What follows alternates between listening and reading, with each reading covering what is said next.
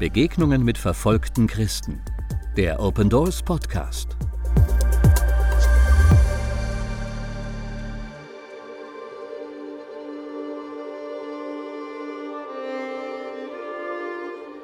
Ich war 15 und mein Vater war wieder betrunken.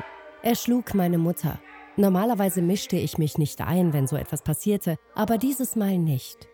Als er sie schlug, rief sie mich um Hilfe. Ich war im Haus und sie stritten sich in der Küche.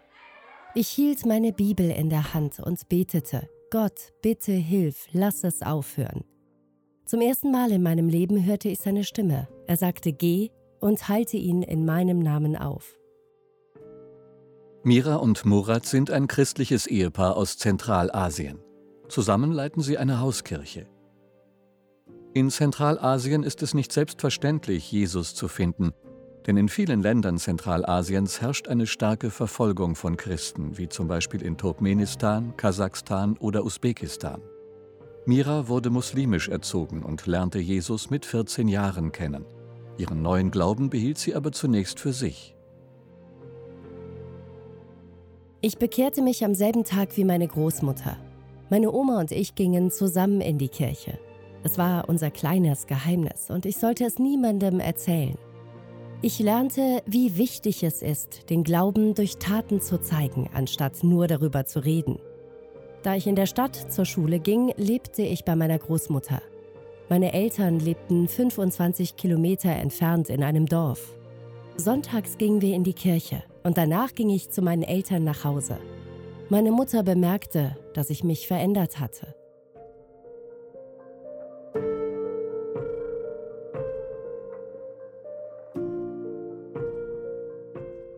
Miras Vater war alkoholabhängig. Eines Tages hörte Mira, wie er ihre Mutter schlug. Zum ersten Mal in meinem Leben hörte ich Jesu Stimme. Er sagte, Geh und halte ihn in meinem Namen auf. Ich fing an, mit der Stimme zu diskutieren. Wie kann ich das tun? Warum schickst du nicht deine Engel? Aber die Stimme sagte immer wieder, Stoppe ihn in meinem Namen. Ich beschloss, dass es besser war, nicht mit Gott zu streiten. Ich ging in die Küche, wo mein Vater meine Mutter schlug. Ich warf mich gegen meinen Vater und rief, Im Namen Jesu Christi, hör auf! Das ernüchterte meinen Vater, aber meine Mutter verstand nicht, was vor sich ging. Nach diesem Vorfall versteckte Mira sich. Sie hatte Angst vor der Reaktion ihrer Eltern, denn ihre Eltern sind Muslime. Miras Familie lebt in einem Gebiet in Zentralasien, das stark vom Islam geprägt ist und wo die Abkehr vom Islam bestraft wird. Nachdem Mira sich wieder nach Hause traute, folgte eine Diskussion. Mira musste versprechen, Jesus nicht mehr zu folgen. In ihrem Herzen behielt sie jedoch ihren Glauben an Jesus. Heute dienen Mira und ihr Ehemann Murat Jesus, indem sie ihrer Umgebung dienen. Ein Verwandter von uns ist gestorben. Er gehörte zu uns, obwohl er kein Christ war. Ich half bei der Vorbereitung der Beerdigung. Als wir ihn bestatteten, betete der örtliche Imam die islamischen Gebete. Ich wusch den Leichnam und der Imam gab Anweisungen. Der Imam lobte mich dafür, wie ich es gemacht hatte. Alle, die an der Beerdigung teilnahmen, wussten, dass wir Christen sind. Vor ein paar Jahren haben sie uns noch für unseren Glauben verflucht, aber jetzt haben sie uns für unsere Hilfe gedankt.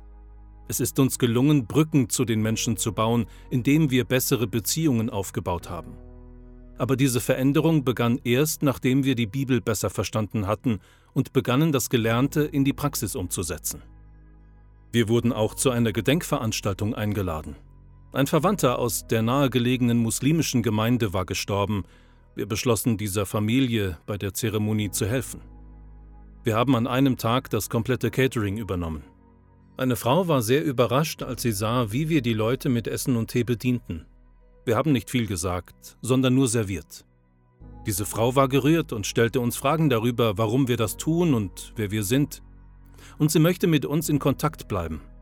Meine Frau wird sich bald mit ihr treffen.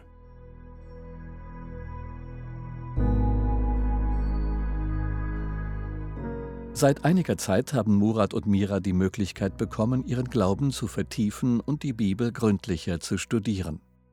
Anstatt uns auf die Bibel zu fokussieren, konzentrierten wir uns vorher nur auf geistliche Gaben und Prophezeiungen. Wir gingen von einer Konferenz zur nächsten. Die Botschaften, Lehren und Predigten waren enthusiastisch und die Leiter hatten eine Menge Visionen und Träume. Aber wir sahen es nicht in ihrem Leben. Wir hatten die Botschaft der Bibel nicht in unseren Herzen und in unserem Leben. Wir verstanden zwar die Grundlagen der Bibel, aber wir hatten das Bedürfnis, mehr zu wachsen. Später bekamen wir Unterricht, in dem wir lernten, wie man die Bibel studiert und über sie meditiert. Wenn wir jetzt einen Vers in der Bibel lesen, verstehen wir ihn, nachdem wir uns mit ihm beschäftigt haben. Was ist der Kontext? Was ist die ursprüngliche Bedeutung? In welcher Zeit wurde dieser Vers geschrieben? Was ist der Hintergrund? Wer ist der Autor? Was waren die Umstände? Der Hauptgedanke und das, was der Autor sagen wollte, wird deutlich. Das hat uns die Augen geöffnet. Es hat uns verändert und auch die Art und Weise, wie wir das Evangelium weitergeben, hat sich verändert. Wir können jetzt effektiver dienen. Wir haben herausgefunden, dass die Bibel die Grundlage unseres Lebens ist, nicht unsere Visionen und Träume.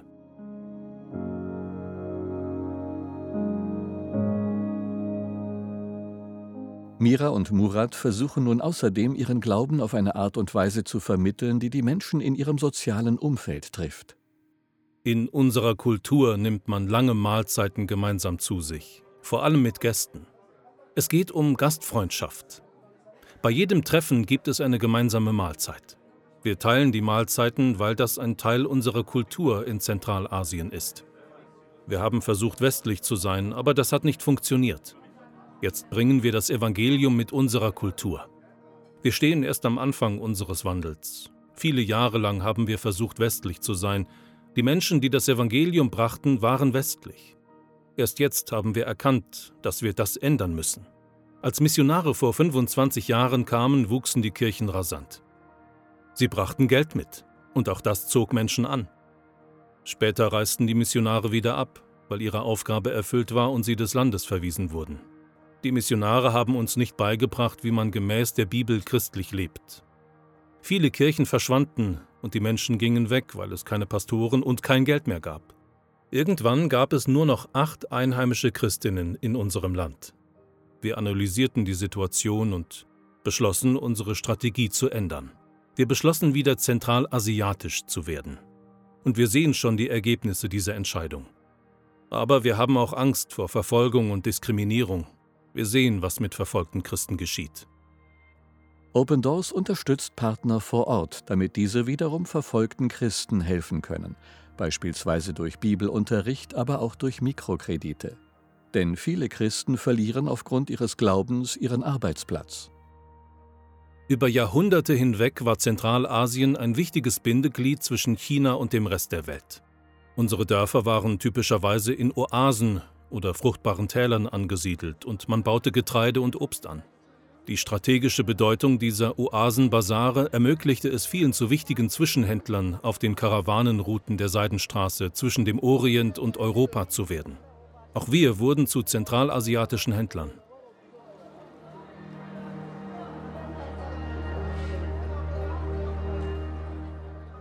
Open Doors half uns, unser eigenes Geschäft zu gründen. Wir erhielten einen Mikrokredit, den wir inzwischen zurückgezahlt haben. Mit dem Mikrokredit konnten wir drei Läden auf dem Markt eröffnen. Unsere Gemeindemitglieder arbeiten in mehreren der Läden und wir geben uns gegenseitig Arbeit. Auch wenn es für Christen in Zentralasien nicht einfach ist, ihren Glauben zu leben, vertrauen sie weiter auf Jesus.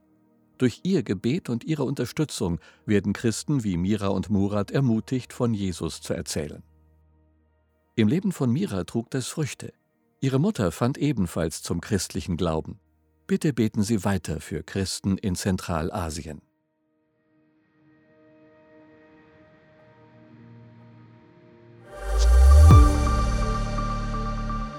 Wollen auch Sie verfolgte Christen unterstützen?